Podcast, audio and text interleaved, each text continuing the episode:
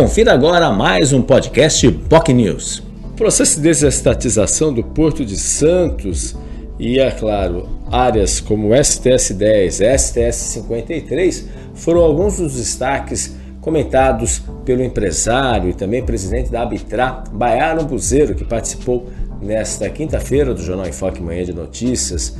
Ele falou sobre a importância e, é claro, o cenário que vai se colocar após as eleições, se a desestatização do porto vai continuar ou não. Falou da luta da própria Arbitrar em decorrência aí da discussão sobre o leilão previsto para o STS 10 e falou também de temas importantes, principalmente da necessidade de novos investimentos para a construção de uma outra alternativa que ligue a capital à Baixada Santista, especialmente em razão da movimentação de cargas aí previstas aí para poder expandir o Porto de Santos.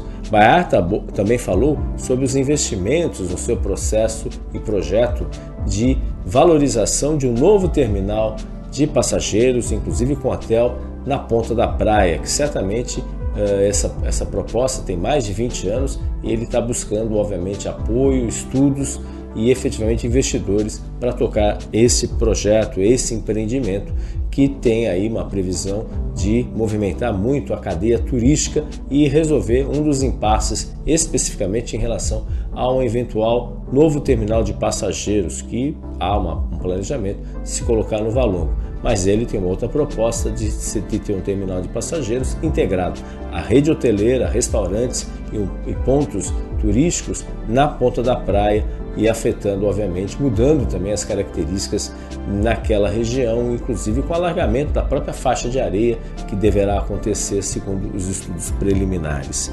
Baiar participou do Jornal Enfoque Manhã de Notícias desta quinta-feira. Se você tem interesse de falar sobre esse assunto, acompanhar o programa, enfim, gosta do tema Porto de Santos, é, basta nos acompanhar pelas nossas redes sociais. Nosso Facebook, facebook.com.br jornalbocnews, nosso canal no YouTube, youtube.com.br TV.